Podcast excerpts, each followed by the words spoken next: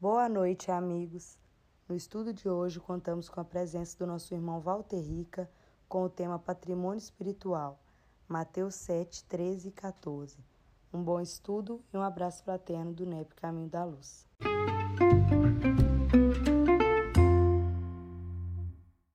Vamos fazer a nossa prece então, para a gente poder iniciar, né? Senhor Jesus, Mestre amado, mais uma vez, estamos aqui, Senhor, em Teu nome, trazidos pela Tua bondade, pela misericórdia, apesar de nós mesmos, das, das dificuldades, dos obstáculos, aqui estamos, Senhor, prontos para mais uma vez ouvir o Teu Evangelho, refletir sobre ele junto com amigos, num clima de fraternidade, de amor, de respeito. E assim, Senhor, nós te colocamos à disposição para que possamos, Senhor, trabalhar em Teu nome nesses momentos em que aqui vamos estar, emanando vibrações de paz, de harmonia, de fraternidade por todo esse país nosso. Muito obrigada, esteja conosco, que assim seja. Vamos lá então, né? É...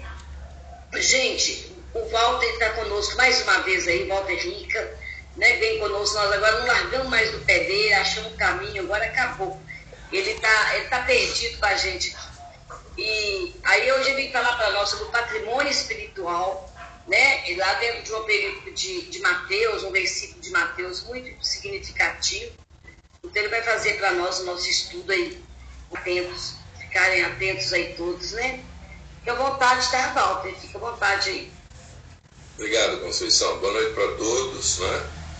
Primeiro, a minha gratidão né? à Conceição e a todos vocês aí pela oportunidade que vocês estão me dando de voltar a esse grupo fraterno né? que acolhe a gente para mais algum tipo de reflexão sobre o Evangelho e sobre a doutrina espírita. Né? Então, pedir que, os, que Jesus e os amigos espirituais nos inspirem nas reflexões da noite, que elas façam sentido para nós, né? E que a sua prática possa nos conduzir à nossa melhoria à melhoria do nosso entorno e daqueles que convivem conosco. É, é para isso que a gente é, é, segue o Espiritismo, para a gente se melhorar e melhorar o nosso entorno.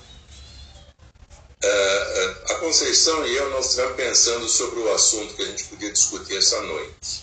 Né? E, e e ocorreu-nos um que é derivado de uma pergunta que foi feita no final do nosso último encontro, quando a gente falou da estrada da perfeição.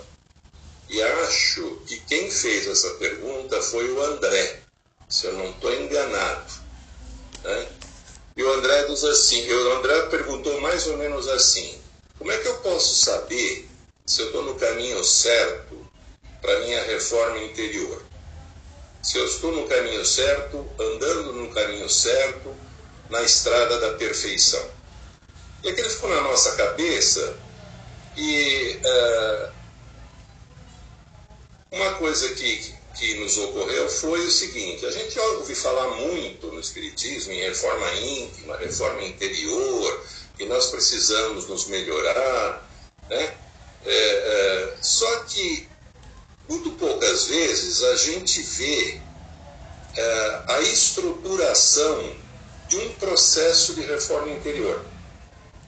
Como é que ele se processa? Quer dizer, existe uma ciência, né? e nós sabemos que o Espiritismo também é ciência. Existe uma ciência para a gente, decidido a fazer a nossa reforma interior, a gente montar um processo pelo qual a gente vai trilhar para poder fazer essa reforma? E isso, essa pergunta que o André fez, disparou isso. E a gente ficou pensando um pouco, né? depois conversando com a Conceição, e resolvemos fazer essa, essa reflexão de hoje, procurando fazer algumas, algumas análises sobre esse processo. Né? Como é que a gente pode trabalhar esse processo de reforma íntima, esse processo de reforma interior? O que, que é preciso como é que a gente pode operar esse processo, etc. E aí damos esse nome de patrimônio espiritual. Alguns né, falam do patrimônio humano, do patrimônio do homem, do verdadeiro patrimônio humano. E aí a gente escolheu é, algumas passagens, uh, uma que está em Mateus, capítulo 7, versículo 13 e 14, que diz assim: Quão pequena é a porta da vida, quão apertado o seu caminho, e como são poucos os que a encontram. Depois nós vamos para o Evangelho segundo o Espiritismo, no capítulo 18, muitos chamados e poucos os escolhidos, onde a gente encontra lá a porta estreita. Né? E, e lá é dito o seguinte: larga é a porta que leva aos desregramentos, porque as más paixões são numerosas e o caminho do mal é o mais concorrido. É estreita a porta da redenção, porque o homem que deseja transpô-la deve envidar grandes esforços a fim de vencer as suas más inclinações, e poucos se resignam a isso. Completa-se a máxima: são muitos os chamados e poucos os escolhidos. E aí vem Kardec, no mesmo Evangelho segundo o Espiritismo, no capítulo 17, quando ele fala sobre os bons espíritas. Ele diz assim: Reconhece-se o verdadeiro espírita pela sua transformação moral e pelo esforço que empreende no domínio das más inclinações. Aí a gente vai para o livro dos Espíritos, na questão 919, e encontra a pergunta de Kardec que é: qual é o meio prático mais eficaz para se melhorar nesta vida e resistir ao arrebatamento do mal? E os espíritos respondem: Um sábio da antiguidade vos disse: Conhece-te a ti mesmo. Questão 919. Então, a gente vai trabalhar um pouco eh, tendo por norte esses, eh, eh, essas regras, né, esses ensinamentos. Eu começo pedindo licença para contar para vocês uma pequena história que está no livro Alvorada Cristã, na lição 46, pelo espírito de Neio Lúcio. E essa lição chama No Passeio Matinal.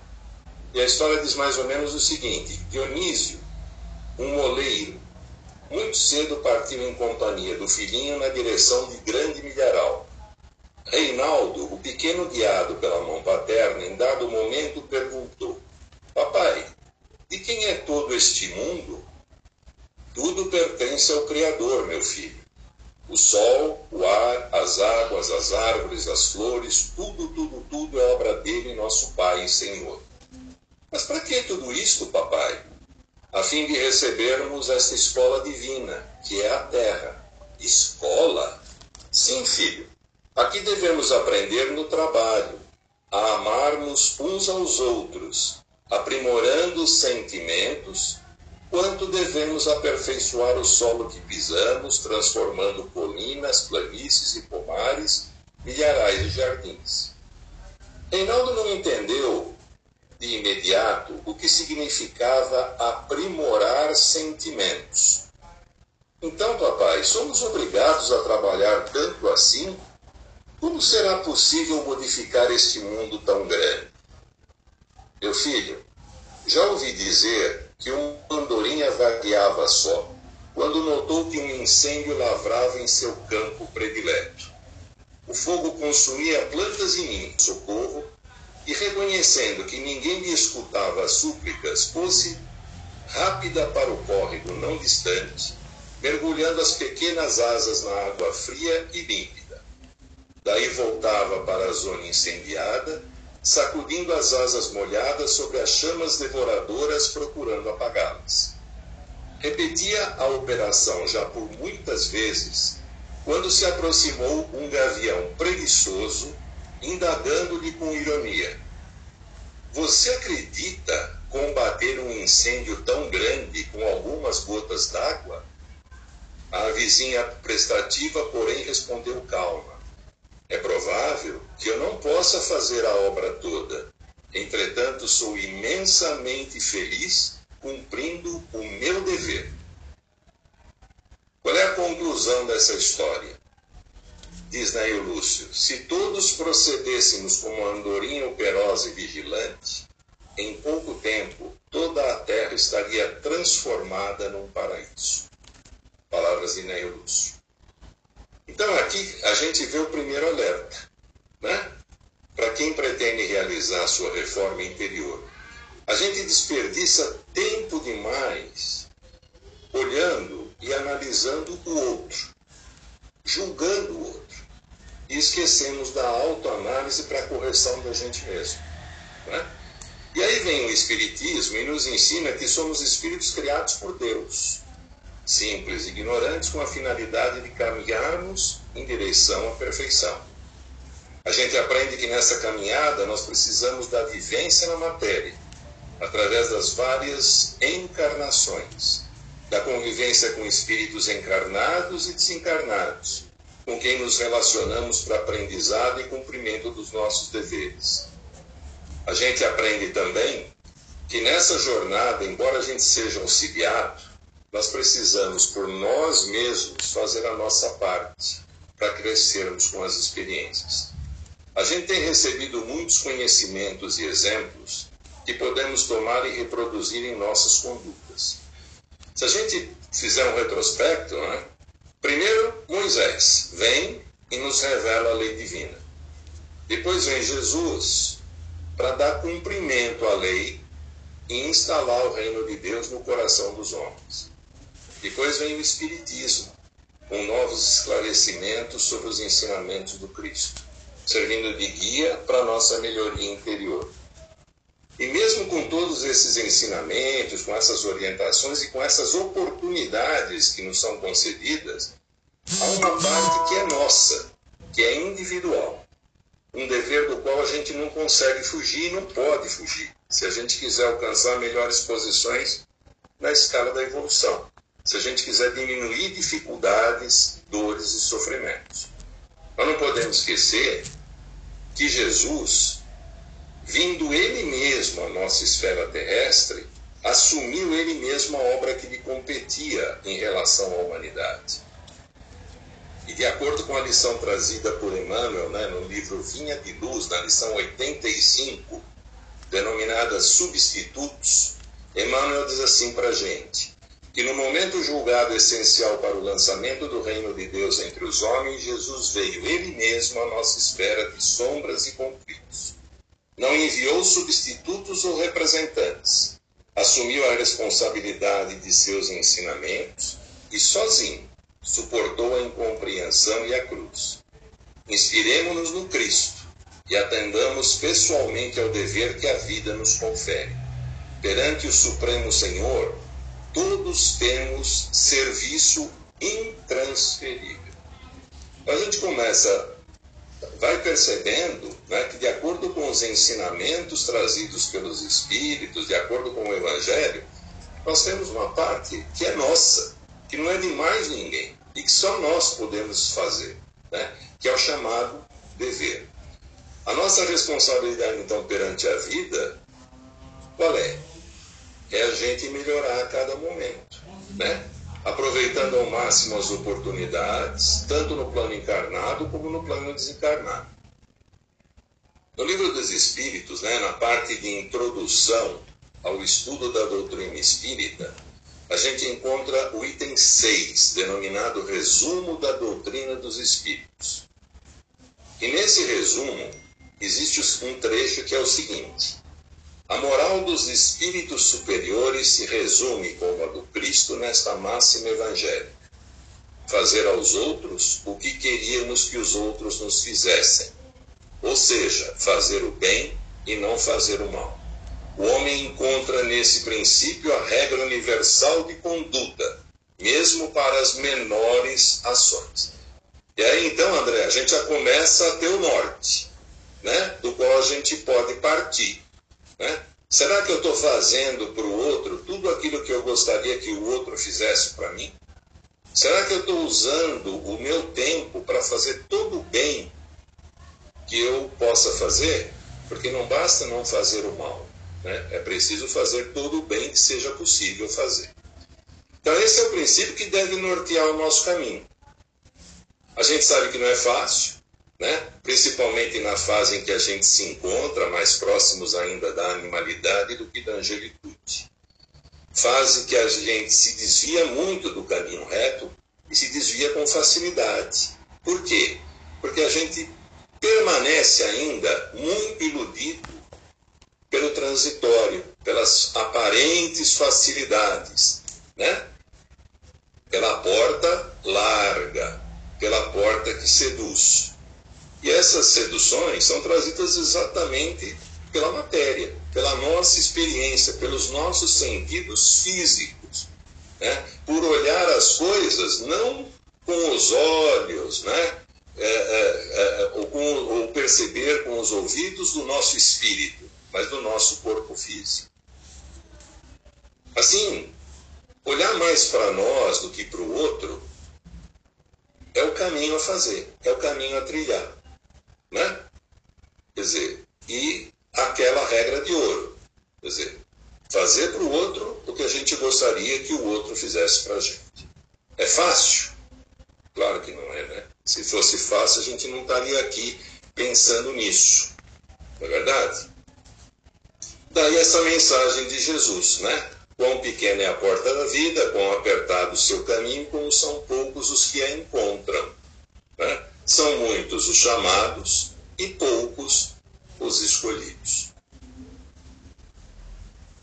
Mas a gente tem que tentar, né? A gente tem que tentar. Nós estamos aqui para isso. E quem constrói o nosso futuro somos nós mesmos. Né? Não adianta ficar preso no passado e não adianta ficar olhando só para frente sem trabalhar no hoje, sem trabalhar no presente. E é por isso que o presente chama presente. Até porque amanhã a gente não sabe se está aqui, se já passou para o lado de lá.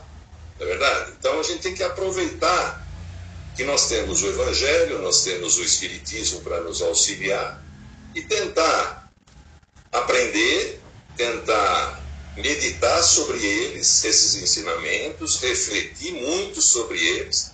E uma vez que a nossa razão diga que isto é verdade, faz todo sentido para nós, que podem nos auxiliar, o que, que nos cabe? Arregaçar as mangas e começar a trabalhar. O que, que acontece na nossa vida? Se nós falarmos num grupo como esse aqui, eu não tenho a menor dúvida que todos nós já temos consciência disso. Né? Por tudo que já caminhamos, por tudo que já ouvimos dentro do Espiritismo, pelas várias discussões que acontecem semanalmente num grupo como esse, a gente já sabe que a gente tem que trilhar esse caminho. A gente já sabe que a gente não pode fugir desse caminho. Mas, o que, que acontece, como eu já disse? Às vezes a gente vai levando a vida, vai levando a vida e só vai reagindo ao que vai acontecendo com a gente. Né? O que torna a caminhada da gente muitas vezes mais difícil, mais penosa, com maior dor, com maior sofrimento. Porque quando a gente toma a posição de reagir, a gente não tem muito tempo para pensar. A gente não tem muito tempo para decidir. E via de regra, quando a gente não tem esse tempo, as nossas decisões são muito mais passíveis de erro, de equívoco. E o erro e o equívoco nos traz consequências né, que vão se refletir mais adiante. Então, se a gente. Aqui é, é um, é nível de uma sugestão e uma reflexão. Né? Em todo esse processo de autoconhecimento e de melhoria, alguns pontos devem estar simultaneamente sob a nossa atenção constante. Então, eu digo assim: olha, Walter, eu vou começar a direcionar o meu dia a dia para a minha reforma íntima. Eu vou ter isso presente. Claro, eu tenho que fazer N outras coisas no mundo material, mas isso vai ser uma prioridade para mim. Não vai sair da minha cabeça, não vai sair da minha linha de visão. Primeira coisa que a gente precisa num processo desse, que não é fácil, e não é nessa encarnação só que nós vamos resolver o problema. A gente sabe disso. Né? Primeiro, vontade e determinação. Né? Sem o qual a gente não caminha. É isso? Sem, sem vontade e sem determinação, a gente começa a andar e já muda o foco, que alguma coisa nos distrai. É, a gente lembra de Leon Denis, né? na obra O Problema do Ser, do Destino e da Dor, quando ele diz que a vontade é a principal potência da alma. É, é pela vontade que nós fazemos um movimento de mudança. A gente inicia o movimento de mudança. E o que é a determinação? É exatamente a potencialização da vontade. Né? A firme vontade exprime o que na, na prática? Exprime a determinação de fazer ou deixar de fazer. Né? Exprime a força para enfrentar e superar os obstáculos que se colocam no caminho, visando o quê? Atingir o nosso objetivo. Qual é o nosso objetivo? Fazer a nossa parte para a nossa auto-reforma. Esse é o objetivo. Existe um livro que eu gosto muito que chama-se Fragmentos das Memórias do Padre Germano. Eu não sei se vocês já tiveram oportunidade de, de, de, de é, é, cruzar com esse livro e com as memórias do Padre Germano. O Padre Germano, na última encarnação, esse livro foi publicado em 1880, né? E depois ele veio para o Brasil traduzido através da FEB, da Federação Espírita Brasileira. E o padre Germano, na última encarnação, era um padre da Igreja Católica, mas que, se eu posso dizer assim, era o mais espírita dos padres que eu já conheci. Né? Porque ele era contrário aos dogmas. Ele era um padre que batia, batia contra a igreja nos dogmas, naquilo que era imposto sem uma explicação lógica. Né?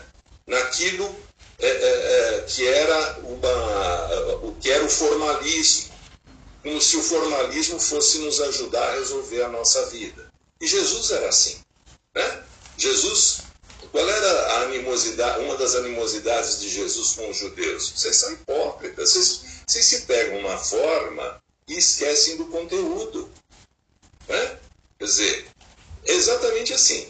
E o padre Germano, tem um capítulo, tem um, esse, esse livro tem um capítulo que chama-se Recordações. Onde o padre Germano tem um trechinho que ele diz assim, ó, a verdade é que só daqui a alguns séculos os homens poderão compreender, poderão compreender, perdão, a verdade é que, que só daqui a alguns séculos os homens poderão compreender que cada ser se engrandece por si mesmo. Jesus Cristo veio para nos lembrar do nosso dever. Morreu para imortalizar a sua lembrança, para deixar gravadas na mente da humanidade as sentenças do Evangelho. Alguns julgaram, julgaram-se remidos, perdoados, por se haver derramado o sangue de um inocente como se pelo derramamento de sangue injustamente vertido se salvasse a humanidade. Assim as criaturas acreditavam que poderiam ficar certas de habitarem o paraíso exatamente por Jesus ter sido morto na cruz e o seu sangue ter sido derramado. E aí ele conclui: mas na verdade, essa é a justiça humana que é cega Ninguém se salva pelo sacrifício de outrem, tendo cada qual de cumprir a sua missão, pagando em boa moeda, na moeda das boas obras, dos grandes sacrifícios, perdoando as ofensas e amparando os fracos, pagando o quê? A sua dívida e criando o seu patrimônio. E por mesquinha que seja a classe do homem, a verdade é que quando ele quer engrandecer-se, ele chega a ser grande, muito grande, relativamente comparado ao seu nascimento. Querer é poder, diz ele. Sim, a grandeza da vida não é mito. O que se faz mistério é ter vontade. Então, esse é um trecho que é, é, é extremamente esclarecedor. Né? Quando Jesus diz para nós, vós sois deuses, de uma maneira muito mais profunda, ele está dizendo isso. Exatamente isso. Mas, volta de novo. A gente não cresce pelo sacrifício do outro. O outro é, sem dúvida, instrumento. Mas a gente cresce pelo nosso próprio esforço. E o que a gente precisa como pontapé inicial é o quê? Vontade e determinação. Além da vontade, o segundo ponto né, que a gente tem que ter sempre em mente é o respeito ao tempo. Né? E a pergunta vem: como é que a gente tem aproveitado o tempo que foi concedido para a gente? Né? É, será que a gente realmente entende o verdadeiro valor do tempo? E, a, e, e, e, nesse mesmo livro, e nesse mesmo livro, vem outra observação do padre Germano. Ele diz assim: Senhor, cada dia que passa, mais me convence da tua grandeza e da tua misericórdia. Convenço-me de quanto amas o homem e quão mal compreendemos o teu imenso amor. O tempo, demonstração eterna da tua sabedoria, prova majestosa do teu poder, decifração contínua dos grandes problemas, tem sido por nós encarado com um temor supersticioso, simbolizado por esquálido velho que devora os filhos, tudo destruindo. A beleza, a juventude, extinguindo humanos afetos, fazendo caducar as leis e derrubando impérios. Para o homem, tempo e nada são sinônimos. No entanto, a natureza demonstra de todos os modos que o tempo é a suprema renovação da vida, é a redenção da humanidade, o único patrimônio do homem. Pudesse um só indivíduo dispor de todos os recursos de um planeta, mas sem tempo à sua disposição, nulo seria o seu poder. O tempo é a apoteose de Deus.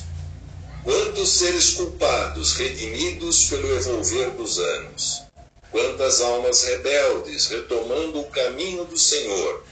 Não fosse a vida eterna do homem, curto seria o prazo de uma existência para aquele que cai e quer levantar-se.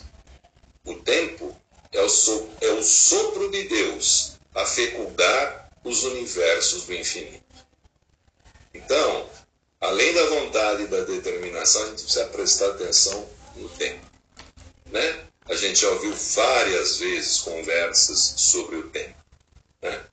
A gente ouve desde o processo reencarnatório, quando nos é atribuído né, o fluido vital, necessário para que a gente percorra por algum tempo a nossa estrada reencarnada.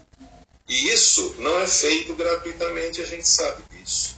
Né? Isso é feito pelo lapso temporal necessário que a gente precisa e pelo qual a gente se responsabiliza para poder executar aquele trecho das nossas tarefas.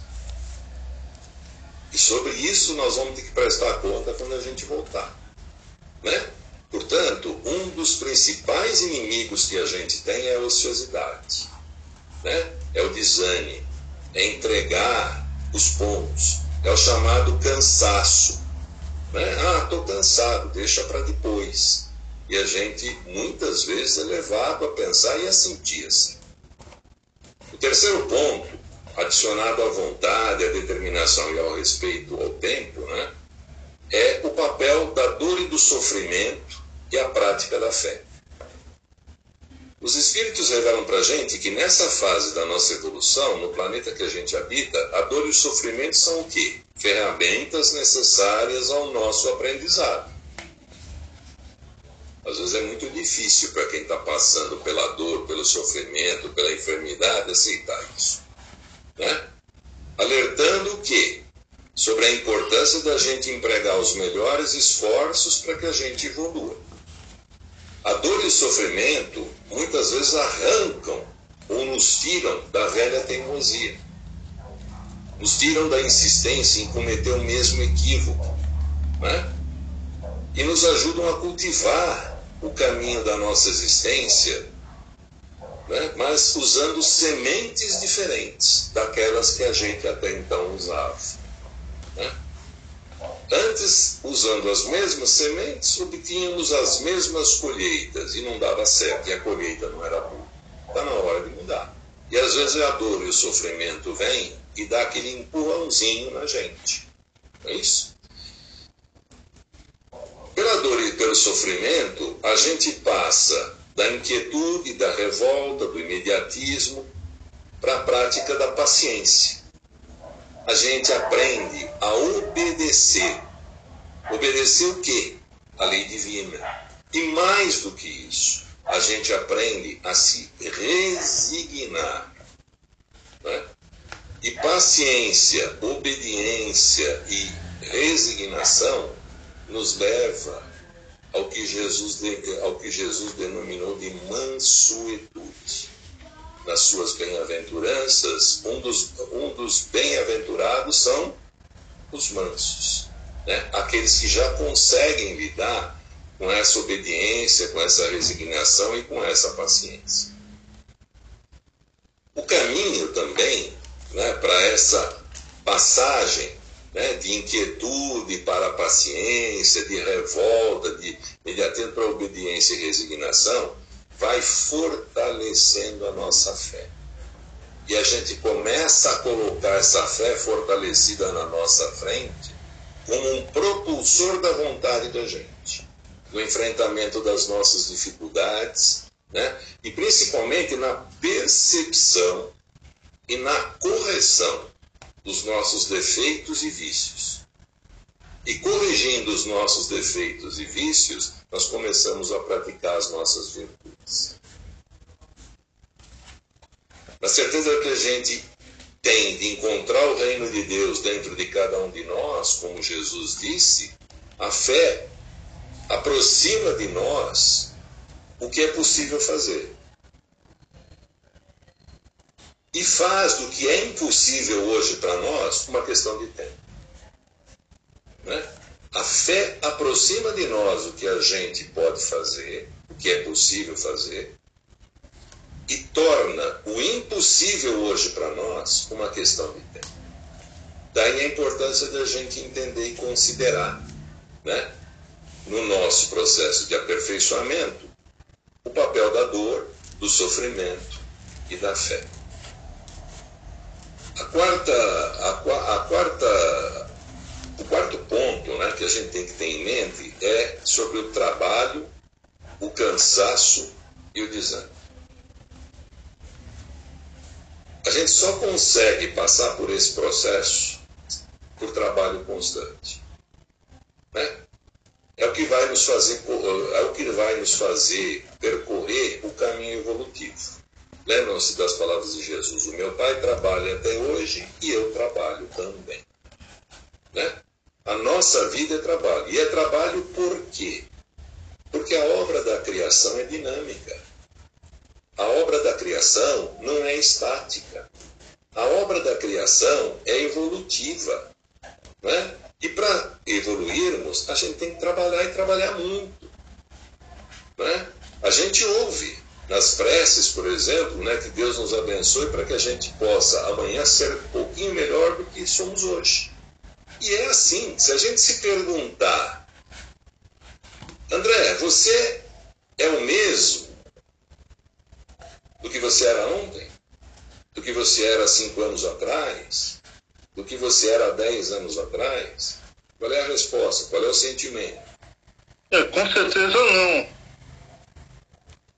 A gente não é o mesmo do, nem do momento em que a gente entrou aqui nessa conversa.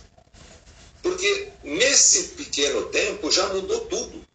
Nesse pequeno tempo a gente já refletiu. Nesse pequeno tempo, emoções, sentimentos vieram à tona, lembranças vieram à tona. Né? E muitos de nós provavelmente já assumiram conclusões para pôr em prática mais adiante. Então nós estamos em constante mudança. Mas isso é fruto de um trabalho, isso é fruto de uma evolução que vem passo a passo. Fala, pode falar. Aí o Simar, ela levantou a mão ah. Perdão, Simar, pode, pode, pode dizer. Não, o que eu queria dizer é o seguinte, que você falou aí da, é, de sermos melhor, melhores um pouquinho até desde o momento que começou o estudo. Uhum. Às vezes, nós somos cruéis, muito cruéis conosco mesmo. Nós não acreditamos que somos boas pessoas, que somos espíritos em evolução, mas que somos que temos o nosso grau de bondade dentro das nossas deficiências. E às vezes nós mesmos nos castigamos muito, né? Com a falta do auto-perdão, com a falta de acreditar mesmo que, que, que somos bons. Aí eu sempre bato nessa tecla, gente, é claro que nós somos perfectíveis e falta muito ainda. Mas dentro da nossa caminhada, hoje é o nosso melhor dia e a gente precisa acreditar nisso. Não precisa acreditar que hoje eu sou um pouco melhor do que eu fui ontem e, e, e não desistir disso, né? não, não desanimar, como você falou aí por último. Né? Precisamos ter essa fé e essa crença em nós mesmos, né? Porque Jesus acredita em nós, de, em nós. Nós é que não acreditamos em nós mesmos. O nosso problema está aí. Nós é que não acreditamos. Você está me lembrando, você está me lembrando, concordo com você em gênero, número e grau. A gente, a gente precisa tomar um cuidado, porque quando eu, eu ouço assim, muito, muito espírita dizer assim, é, nós ainda somos muito. É, estamos muito próximo da animalidade, a gente ainda é muito inferior. Para quem não tem a correta percepção do que é dizer que nós somos ainda muito inferiores, você vai despertar, você pode despertar nessa pessoa exatamente a baixa estima. Eu não sirvo para nada. Ele está dizendo que eu sou muito inferior ainda, eu não sirvo para nada. Quando a gente sabe que se a gente juntar todos nós aqui e cada um colocar sobre a mesa as suas experiências, os seus conhecimentos, os seus sentimentos, aquilo que conhece melhor, etc., nós temos uma contribuição enorme para dar. E dando essa contribuição é que as coisas vão melhorar para a gente. Então, eu concordo muito com você. Eu acho que a gente vai tomar um cuidado muito grande com essa história da inferioridade.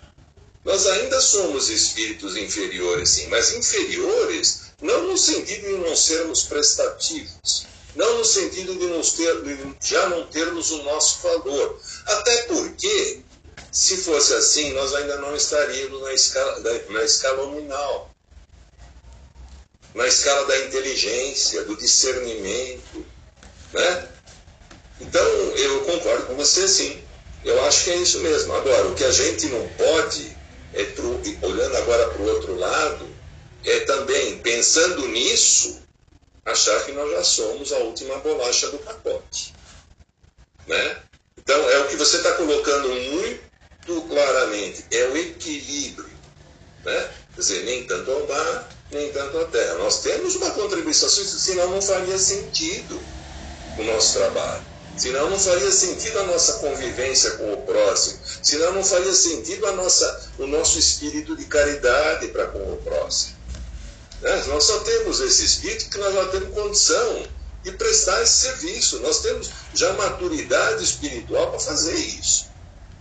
E é isso que a gente não pode esquecer. Quando bate aquele desânimo, a gente ouve um negócio que a gente não gosta, alguém diz diretamente ou indiretamente, e aquilo cai dentro da gente como uma pedra, às vezes negativamente, a gente não pode se dar, se deixar levar por isso.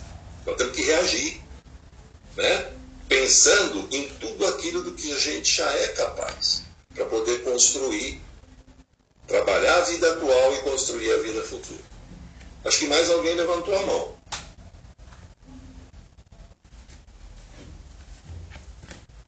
Não?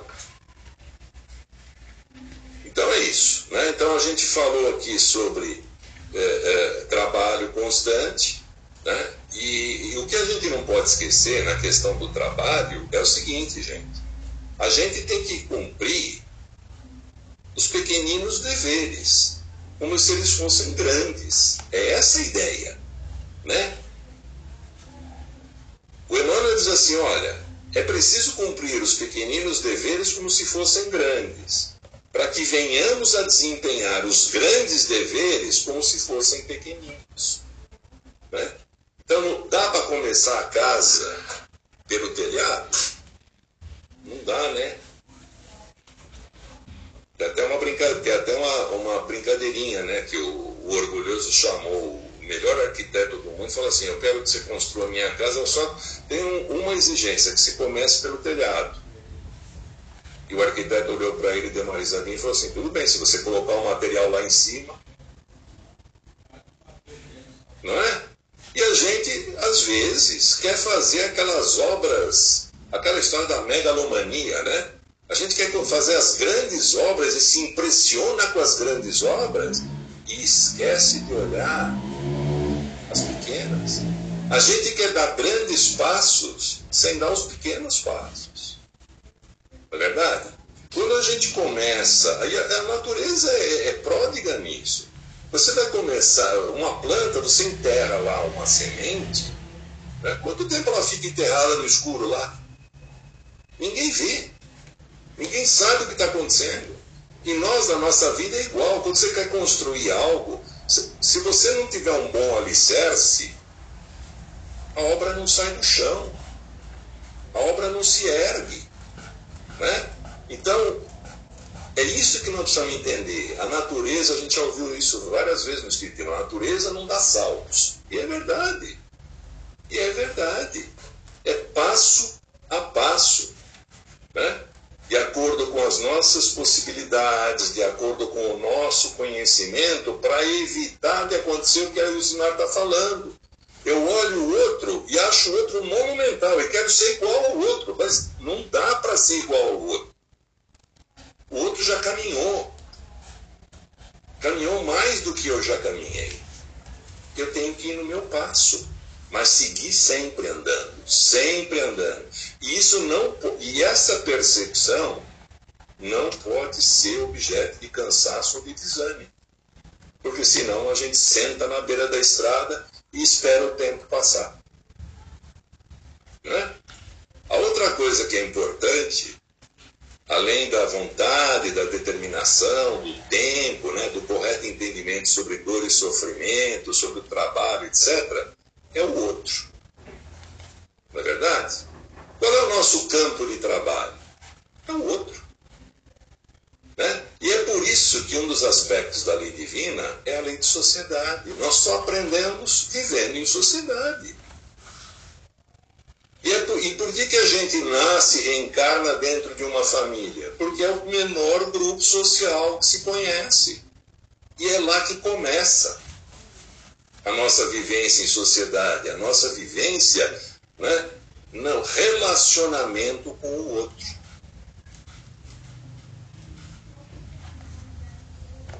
E aí, Emmanuel tem uma liçãozinha lá, a lição 27, é, no, no, livro Junto, no livro Encontro de Paz. É uma lição de Emmanuel, na é, lição 27, chama-se Junto de Nós.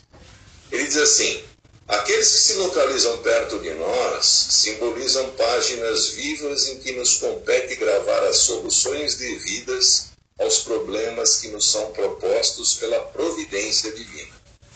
E ainda para com eles e junto deles é que devemos executar as tarefas que nos foram assinaladas pela espiritualidade superior. Aqui Aparece quem te exige testemunhos de tolerância. Ali alguém te oferece desafios à prática da humildade. Além, outros te examinam a capacidade de sacrifício. E mais adiante, ainda surgem aqueles que te impõem testes de amor, aferindo-te o grau de compreensão. Estejamos convencidos de que entre as paredes domésticas e em nosso grupo mais íntimo de trabalho é que a sabedoria da vida nos prepara e habilita a fim de servir valorosamente nas grandes causas da humanidade, em que se levantarão as colunas que todos aguardamos para a sustentação do mundo melhor. O outro, gente, é um negócio que é Nesse processo de reforma interior, o outro tem, uma, tem uma, um papel que para nós muitas vezes é muito duro, que é da gente se enfrentar. A gente não gosta de se enfrentar. A gente tem dificuldade de se enfrentar. A gente tem dificuldade de olhar no espelho e enxergar o que está ali dentro daquela imagem que aparece no espelho. A gente não gosta de fazer isso. Né? Nós, muitas vezes, fugimos disso. E o outro é espelho. Quando eu olho para alguém dentro da minha família, no meu grupo de trabalho, na minha rede social, olho para alguém e existe nesse alguém alguma coisa que me causa profundo desconforto, e a gente for humilde o suficiente para olhar para dentro da gente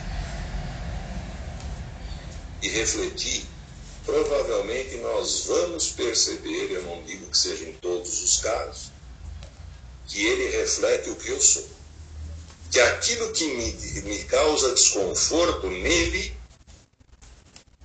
é um vício ou um defeito que eu carrego. Porque ele é espelho. E Jesus e Deus não coloca na frente da gente outras pessoas, senão aquelas que tenham capacidade de mostrar para nós o que a gente é e o que a gente precisa fazer. E é por isso e é isso que explica, é uma das explicações do porquê a gente nasce na família que a gente precisa, exercendo o papel que a gente precisa, dentro do ambiente que a gente precisa. Porque senão a gente não aprende. Foi feita uma pergunta de nome de livro, né? Quem fez a pergunta, hein? Eu também acabei de fazer uma observação perguntando o que, que o senhor acha do, do livro do Ney Prieto Pérez sobre o Manual Prática do Espírito. Este? É.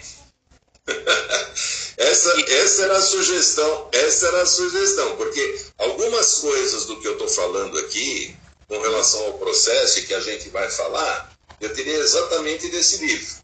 Ô, Paulo Walter, tá vendo que, que alunos aplicados que estão aqui eu, eu, eu, Primeiro, não são alunos, são companheiros de estudo. Segundo, é, pois é, ué. De um grupo desse, que, que não dá para esperar coisa diferente, né? Olha é, bem. A gente que estuda semanalmente, dá para esperar coisa diferente? Não dá. é, é, isso aqui, esse livro, viu, senhor Fernando, ele é, eu acho, fantástico na orientação, na resposta a, a pergunta do André. Como é que a gente estrutura um, um processo de reforma íntima? Né? Quais são as ferramentas que a gente pode usar para ter um processo contínuo e duradouro? Não ficar naquela coisa, uma hora faz, uma hora não faz, tem altos, tem baixos. E esse livro orienta, eh, tem uma orientação muito legal. E, ele, e, e quem e ele é todo calcado né, no Evangelho e no Espiritismo. Mas eu tenho uma confissão a fazer. Pode falar. Eu tenho esse livro já há quase dois anos, mas eu ah, confesso, eu ainda não estou fazendo no meu dia a dia, mas eu a cada dia que eu, eu, eu sinto mais necessidade, eu, eu farei, entendeu? Seu Fernando, não fica preocupado que nós estamos todos no mesmo barco, viu? Né? Falar como eu estou falando aqui é muito fácil. É muito fácil. Né? Só que tem um detalhe, na hora que eu estou falando aqui, que eu estou empolgado, que eu estou tentando passar um pouco desse, de, desse conteúdo, né? os meus amigos espirituais estão do meu lado falando o seguinte, bom, tudo bem, a hora que terminar aqui às oito e meia, como é que nós vamos fazer? Né? E assim eles falam para nós. Mas o que, que é importante? Volto na questão da Ilcimar. A gente tem que ter noção, primeiro, do quanto a gente está preparado, já está preparado para fazer. Né? Isso a gente tem que ser honesto com a gente mesmo. E não estar, e confessar que não está, não está preparado ainda, não é demérito nenhum. Não é demérito nenhum. Porque a gente tem que começar dessa consciência, dessa autoconsciência. Eu estou preparado para me jogar de cabeça nisso? Né? Ou então, chegou na minha mão um livro. Eu já consigo abrir esse livro para ler? eu já consigo refletir sobre ele, eu estou dando os passos. Né? Para fazer, não é tudo de uma vez, nós não vamos conseguir. Se a gente fizer alguma coisa nessa encarnação, tá bom demais. Porque com certeza, quando a gente voltar, o mesmo tipo de livro vai cair na nossa mão e vai nos obrigar a trabalhar, continuar trabalhando. Né? Porque quem controla né, são, é a espiritualidade. Né? Nós, temos, nós temos um mentor, não é de graça. É isso? Nós somos acompanhados por Deus e por Jesus, não é de graça. Eles sabem o que é melhor. Então, acho que a gente. É, é acho que, é, é, isso que o senhor falou, sabe, para mim, como soa, soa como consciência. Entendeu? Eu estou fazendo o que eu posso fazer, o que me é permitido fazer nesse momento. Isso não significa que eu sentei e cruzei os braços. Significa que eu pretendo ainda continuar fazendo, e cada vez mais. Então, acho que é isso. Muito obrigado. O outro, então, é o campo nosso de trabalho, né, gente? Não dá. Se a gente quiser praticar as nossas virtudes e eliminar os nossos defeitos, nós vamos perceber isso na convivência com o outro. Tá certo? Outra coisa que a gente precisa, não pode esquecer, são, é o culto aos nossos antepassados. Gente, nós estamos aqui por quê? Para aprender, para evoluir. Só que a gente teve um ventre materno né, que nos permitiu fisicamente, materialmente chegar aqui. Nós temos um pai e uma mãe, ou um ente querido que, bem ou mal, cuidou de nós. Nós temos uma, um tronco familiar que pavimentou a nossa chegada até aqui. E graças a eles, Posso ter as restrições que eu tiver, mas graças a eles nós estamos aqui. E a gente não pode esquecer disso, porque gratidão é algo que nos impulsiona adiante. É, volto da Ilcimar. Em vez, de eu, em vez de eu ficar me queixando pelo que eu não tenho, vamos agradecer pelo que eu já tenho. Vamos agradecer pelo que eu já conquistei. Vamos agradecer por todos os presentes que a gente recebe, tem recebido ao longo da nossa caminhada.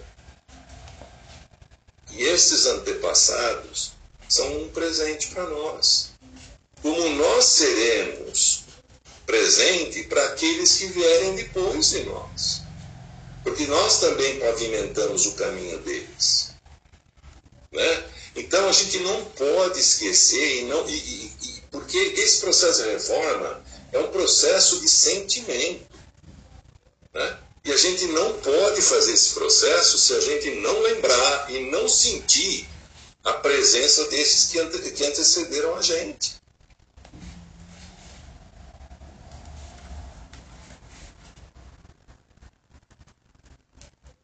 E finalmente eu vou lembrar da oração. Né? Dá para fazer um processo de reforma sem a oração? Não dá, né? Aliás, sem a oração a gente não faz nada. Por quê?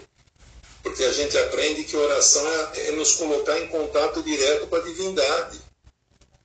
Né? Onde é que está a divindade? Dentro de nós. Né? Onde é que está a centelha divina? Dentro de nós. Onde é está o princípio inteligente? dentro de nós. Né? Então, orar, orar, saber orar, saber pedir, é uma forma da gente ganhar força, porque a gente se coloca em contato com a nossa origem, que é Deus, com a nossa essência de ser divino. E a gente não pode ficar sem a oração.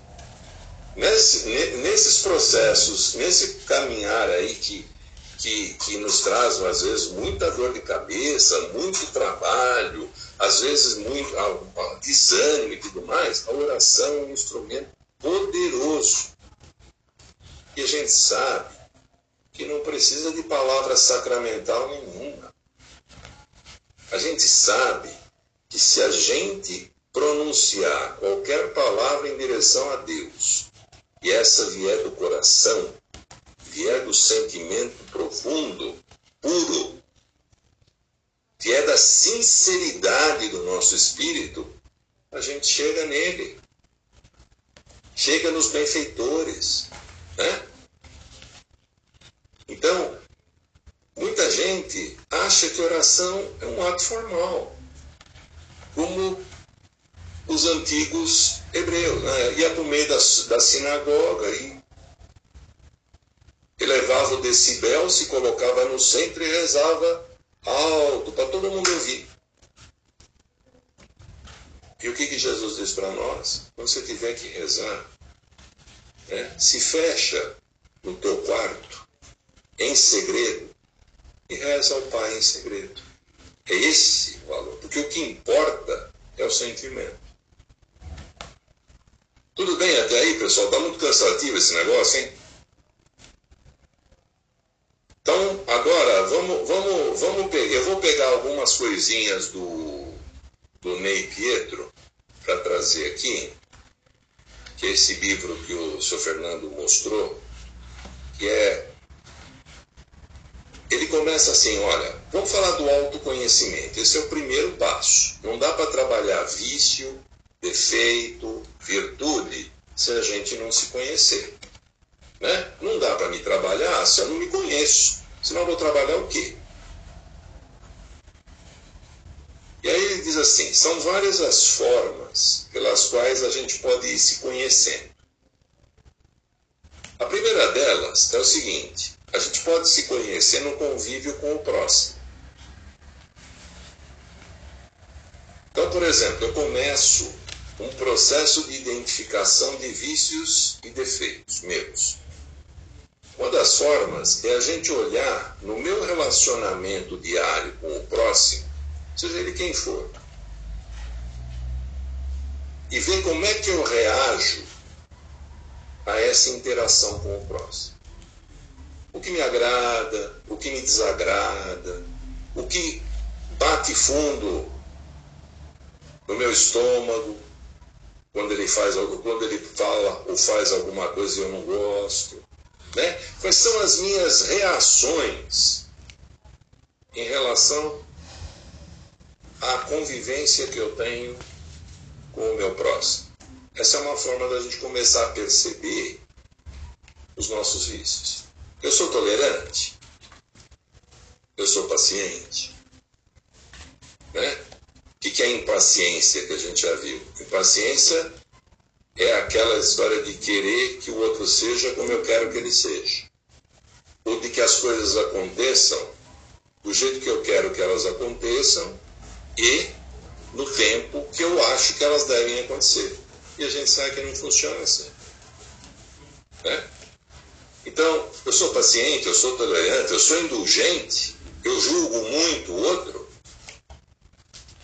então, essas coisas né, que brotam em mim em decorrência do relacionamento com o outro me ajudam a começar a estruturar quais vícios, quais defeitos eu preciso trabalhar. A outra coisa, a gente pode se conhecer pela dor, né? pela dor e pelo sofrimento.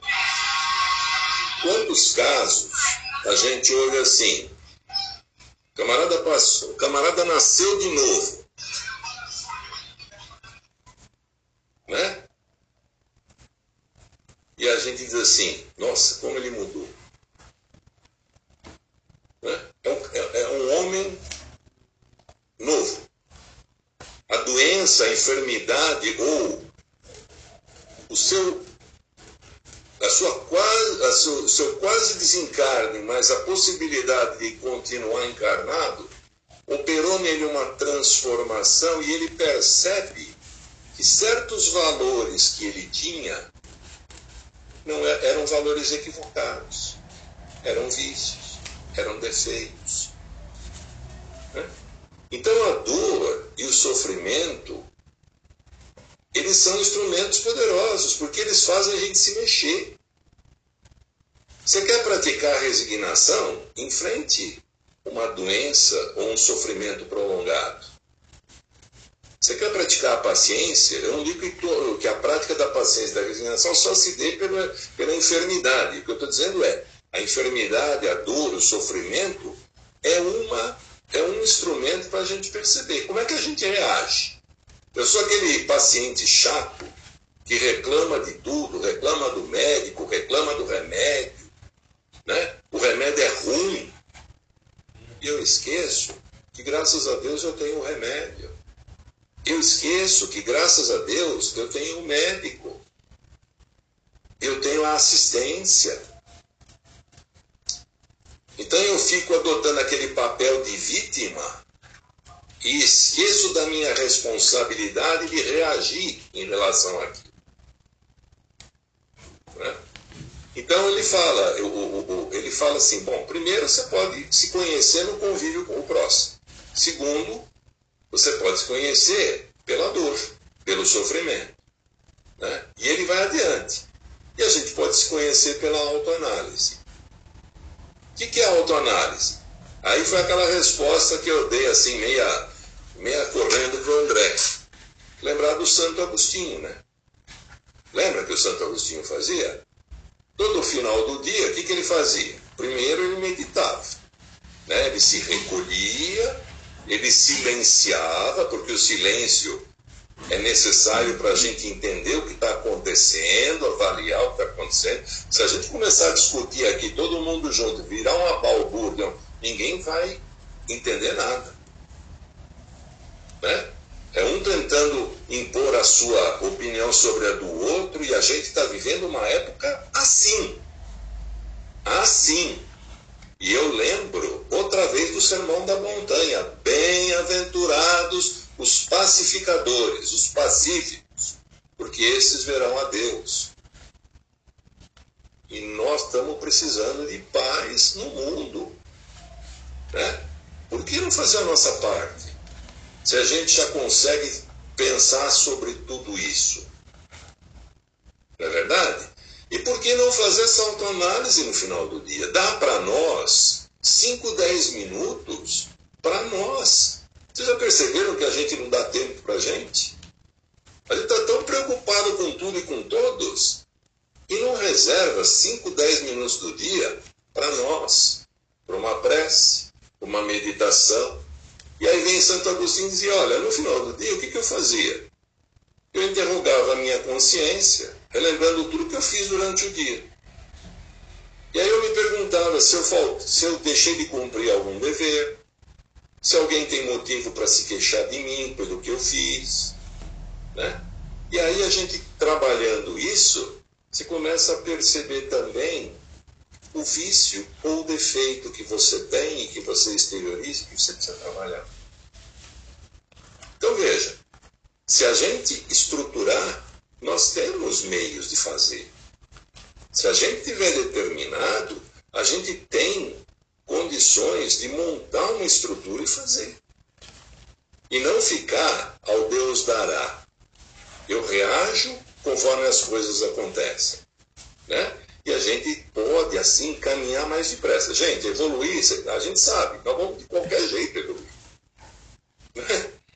Vai ser mais depressa, mais devagar, vai ser no empurrão, vai ser na dificuldade, a gente sabe tudo isso. Só que se a gente tem condição já chega para a mão da gente, para o conhecimento da gente, uma estrutura, um caminho, por que não seguir? Por que não dá para a gente essa oportunidade? Até para testar. Funciona? Não funciona? É bom? Não é bom? Está me ajudando? Não está me ajudando? E esse é um processo, gente, que ninguém pode ajudar a gente. Ou a gente faz ou a gente faz. Não dá. O outro pode ser o instrumento, mas quem tem que fazer somos nós. E a minha realidade é diferente da realidade do seu Fernando, do Elcimar, do André, da Conceição, da Vera, de cada um que está aqui. Porque cada um é dono do seu conhecimento e da sua evolução.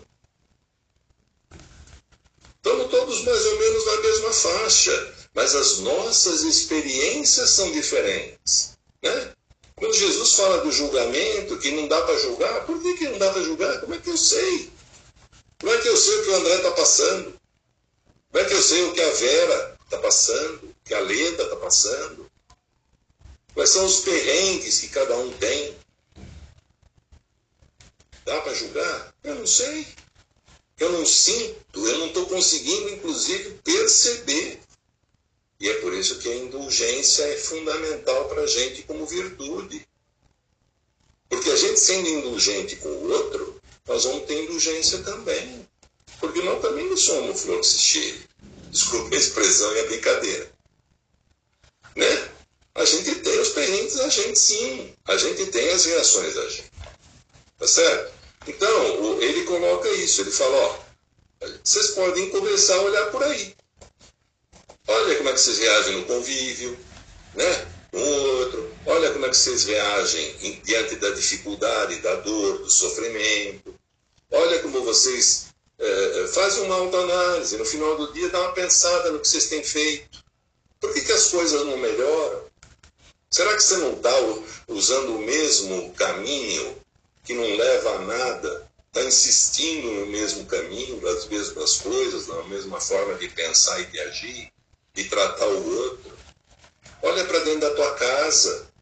Como é que você trata a sua esposa? Como é que você trata o seu marido? Como é que você trata seus pais? Como é que você trata seus filhos? Como é que você trata seus irmãos?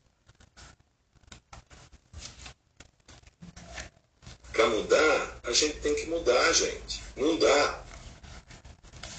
Volta no começo lá da nossa conversa. A responsabilidade é nossa, o dever é nosso. Está lá no Evangelho segundo o Espiritismo, do dever. É nós temos que fazer a nossa parte, não tem jeito. E aí, a gente cai, né? O Espiritismo cai no colo da gente, a gente cai, cai num grupo como esse aqui, entendeu? Ah, que é um presentão, é uma bênção, porque começa a abrir o olhar da gente. Começa a mostrar para a gente o nosso verdadeiro papel. E por que, que a gente não aproveita? Por que, que às vezes a gente insiste tanto? Isso aqui, gente, pelo amor de Deus, hein, não é lição de moral, não é nada. É uma reflexão que serve para mim. Que serve para mim. Eu quando comecei a fazer palestra, né, logo no comecinho, eu fazia uma palestra muito bacana. A pessoa chegava para mim, olha, parabéns, viu? Muito legal a sua palestra e tal. No dia seguinte, eu me via diante de uma situação exatamente para ver qual era a minha reação. Se eu fazia o que eu tinha falado na palestra, ou se eu reagia de forma diferente. E eu passei por essa experiência várias vezes. E por várias vezes, né, envergonhado, eu percebi que eu não fazia. Porque, como eu disse aqui, falar é tranquilo. Fazer o que eu estou fazendo aqui, moleza. Né? Agora, a espiritualidade olha para mim e diz assim: meu filho, tá bom, tudo bem, ótimo, excelente, você fez um bom trabalho. Só que eu, amanhã eu quero ver como é que vai ser. Porque a gente vai aumentando a nossa responsabilidade é por esse conhecimento que a gente vai ter. Né? E aí não dá mais para escapar. Chega um momento que não dá mais para escapar. Então, uma outra coisa que é colocada é, é que no processo de autoanálise, né, nesse processo de autoanálise, a gente pode fazer algumas coisas. Né, naquela coisa do silenciar, do, de fazer uma análise de nós mesmos, pensar como é que nós temos agido, etc nós precisamos prestar atenção em algumas coisas. A primeira é a preparação. O que é a preparação? É o que a gente faz na casa espírita. A gente chega antes na casa espírita, entra na sala de preleção, entra na sala de passe, onde a gente vai trabalhar. Né? O que, a gente tem que fazer? Uma serenar a mente e serenar o coração. Né?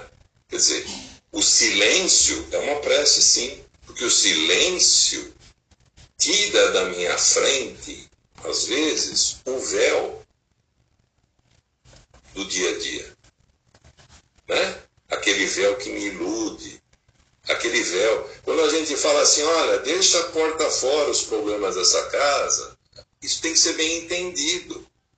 Dá um tempo. Né? É claro que não dá para se desligar das coisas, mas você pode dar uma baixada na bola.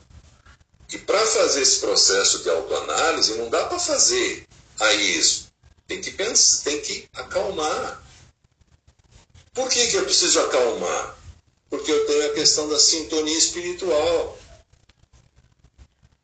Quando eu me proponho a fazer esse trabalho de autoanálise, eu tenho a colaboração dos companheiros espirituais que me cercam e que me acompanham. O primeiro deles é o meu mentor. Né? E quando eu estou imbuído da boa vontade e da determinação, esse grupo aparece. E ele vai me inspirar. Ele vai me inspirar. Né? Então, essa questão da sintonia, essa questão da preparação é fundamental. Outra coisa, a reflexão, né? O que é refletir, gente?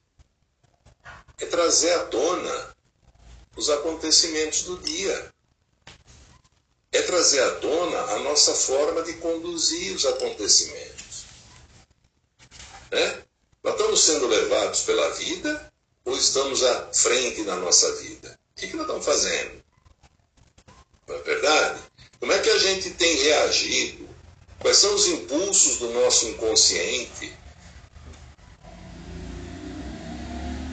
Né? Então, qual é a ideia? A ideia é a gente desenterrar isso.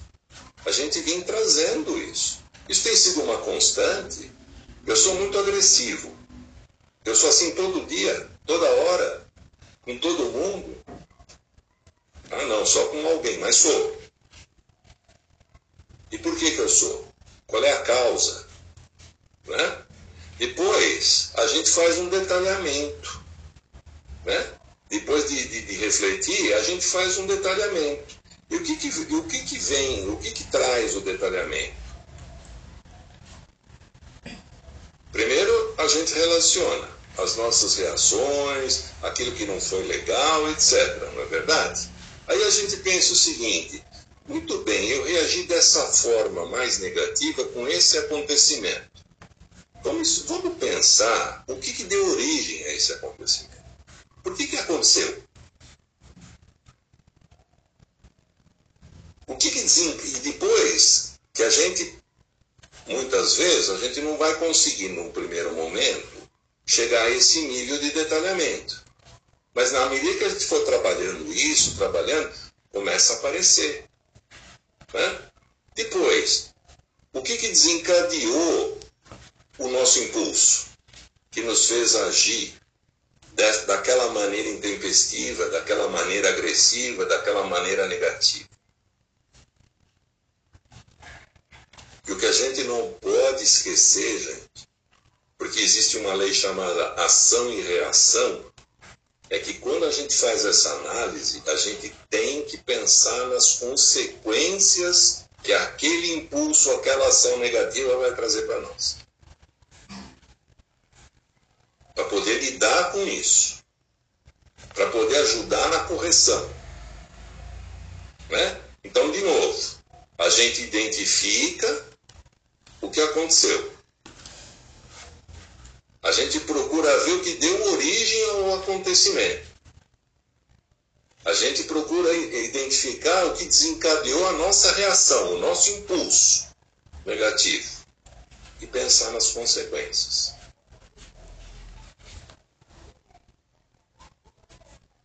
E depois a outra fase, que além da, da, da, da do detalhamento, é o quê? A renovação. É partir para ação. Né? Porque aí eu sei o que é, está acontecendo, eu consigo identificar o vício ou o defeito, eu consigo perceber o que provoca em mim a reação e faz aflorar aquele vício e aquele defeito, e consigo entender quais são as consequências que isso traz para mim. A partir daí, eu parto para ação. Né? E como é que se faz essa ação? Né? Como é que a gente desenvolve? Tem uma forma prática para fazer isso? Sim. Primeiro eu estabeleço uma meta. Ah, eu fumo 200 cigarros por dia. Eu vou me dar um prazo de X para fumar 100. Não dá, esquece. Para fumar 198. Se em uma semana eu estiver fumando 198 em vez de fumar 200, eu já caminhei. Legal. Ah, mas eu consegui baixar para 190. Melhor ainda. Mas tem que ser algo, gente, firme, progressivo. E aí volta naquilo que a gente estava conversando com o senhor Fernando. Né? Não podemos dar o um passo maior do que a perna. Não dá. Né? Enfrentar vício, por exemplo, é complicadíssimo. Fumo, bebida, droga, álcool, né? É, des, desvario sexual, é complicadíssimo, porque isso tem um apelo para o ilusório, para as nossas emoções, muito forte. Sem contar que quando a gente tem vício ou defeito, nós estamos acompanhados por amiguinhos que têm os mesmos vícios e os mesmos defeitos e que se aproveitam das nossas ações e dos nossos desvarios né, para também se sentirem fortalecidos. Então não dá para fazer da noite para o dia, mas dá para começar a enfrentar isso. E aí a gente começa pelos vícios comuns, né? E depois a gente vai fixando resultados progressivos. Né? Eu vou diminuir, eu vou medir por semana. Diminuir? Diminuiu, legal. Agora eu vou para o passo seguinte, que é um pouco aquilo que a gente conversou na reunião passada, André, lembra? Que a gente dizia assim, ó, a perfeição é uma meta para nós que é eterna, é, que é infinita, ela não acaba nunca. Mas então, qual é a razão? Você fez hoje bem, amanhã você faz melhor, depois de amanhã você faz melhor. Né? E vai fazendo melhor a cada dia e a cada momento. Esse é o caminho. Passo a passo. Cuidado, né? Para que a gente não, não tenha desvios. Aí a gente fixa, vai fixando os resultados e faz uma programação. O que é a programação? Né?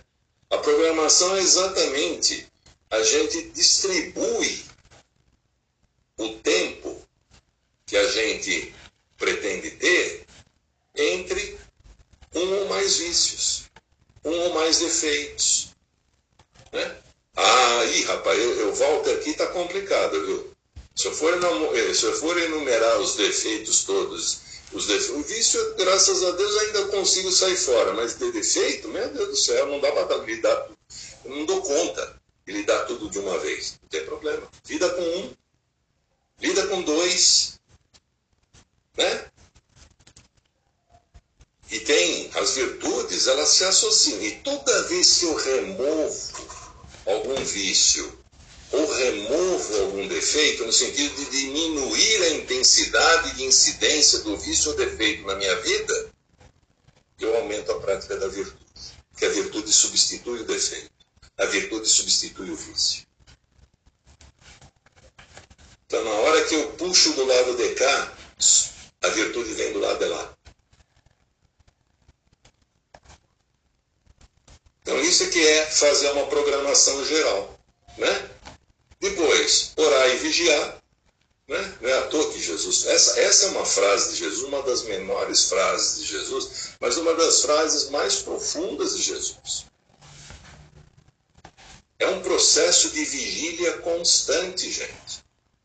Autorreforma é vigília o tempo todo. É holofote o tempo todo. Ah, Walter, mas é complicado, eu sei. A gente sabe, eu sinto. Todos sentimos. Mas se a gente conseguir ir fazendo, é aquela história, né? A gente quando faz uma coisa pela primeira vez, a gente fica todo cheio de, de dedo, de dificuldade e tal, não é isso? tem medo, porque não conhece, é desconhecido, não sabe bem como anda, tropeça tal. Depois a gente vai fazendo, vai fazendo, aquilo vai começando a se tornar automático. Aquilo se integra na gente, com a gente, e aí é algo, é algo normal para a gente. O que era um grande trabalho já vira um trabalho menor. E aí a gente pode começar a dar atenção para outra coisa. E começar da mesma forma. Trabalho maior, mais, mais insegurança, né? E as coisas vão caminhando. E é para isso que a gente, que a gente é, é, tem que trabalhar. Falei da meditação, né? E uh, eu queria só encerrar, nós estamos em cima da hora, com duas mensagens, né? Que para a gente que eu acho que elas, essas duas mensagens elas mostram muito tudo isso que a gente conversou aqui hoje. Uma delas é de Emmanuel e a outra é do Dr. Bezerra de Menezes. A de Emmanuel está no livro Alma e Coração, lição 27, Heroísmo Oculto. E o Emmanuel diz assim: Existe um heroísmo oculto tão autêntico e tão belo quanto aquele que assinala os protagonistas das grandes façanhas. O heroísmo oculto dos que sabem viver dia por dia no círculo estreito das próprias obrigações, a despeito dos empecilhos e das provações que o supliciam na estrada comum. Existem multidões na terra que aplaudem as demonstrações de coragem dos que sabem morrer pelas causas nobres. Mas existem multidões no mundo espiritual que aplaudem os testemunhos da compreensão e sacrifício dos que sabem viver no auxílio ao próximo, apagando-se pouco a pouco, apegando, apagando-se a si próprio, pouco a pouco, em penhor do levantamento de alguém ou da melhoria de alguns na arena terrestre. A matrícula na escola do heroísmo silencioso está aberta constantemente a nós todos. Revisemos a anotação do Divino Mestre. Quem quiser caminhar nos meus passos, renuncie a si mesmo, tome a sua cruz e siga-me. Qual será e como será a cruz que te pesa nos ombros? Pergunta Emmanuel. Seja ela qual for, lembra-te de que o Cristo de Deus nos aguarda no monte da vitória e da redenção, esperando tenhamos suficiente coragem para abraçar o heroísmo oculto na fidelidade aos nossos próprios deveres, até o fim. Palavras de Emmanuel. E aí vem o doutor Bezerra de Menezes. No livro Instruções Psicofônicas, lição 1, renúncia. Diz o doutor Bezerra de Menezes: não há liberação da consciência quando a consciência não se liberta. Não há liberação da consciência quando a consciência não se liberta. Não há cura para as nossas doenças da alma quando a nossa alma não se rende ao impositivo de recuperar a si mesma.